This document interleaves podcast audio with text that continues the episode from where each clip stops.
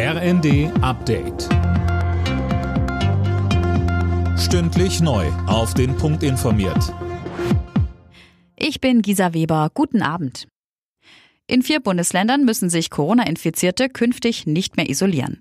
Schleswig-Holstein, Hessen, Baden-Württemberg und Bayern heben die Isolationspflicht auf.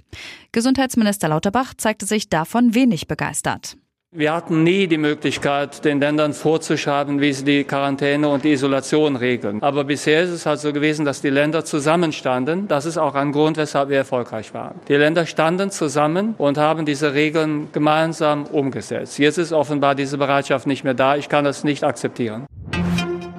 Der deutsche Atomausstieg wird wegen der Energiekrise auf Mitte April verschoben. Dafür hat der Bundestag gestimmt. Anne Brauer mit den Einzelheiten. Das heißt, die drei deutschen Atomkraftwerke, die jetzt noch am Netz sind, laufen dreieinhalb Monate länger als eigentlich geplant. Kanzler Scholz hatte das mit einem Machtwort in der Koalition entschieden.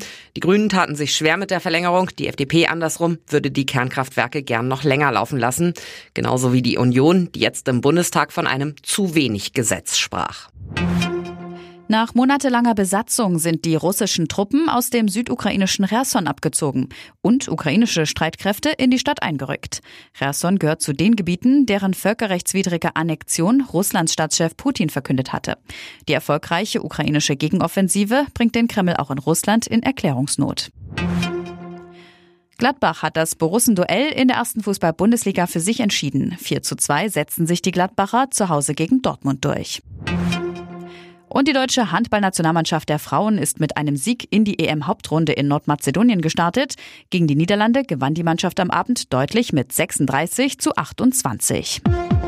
Alle Nachrichten auf rnd.de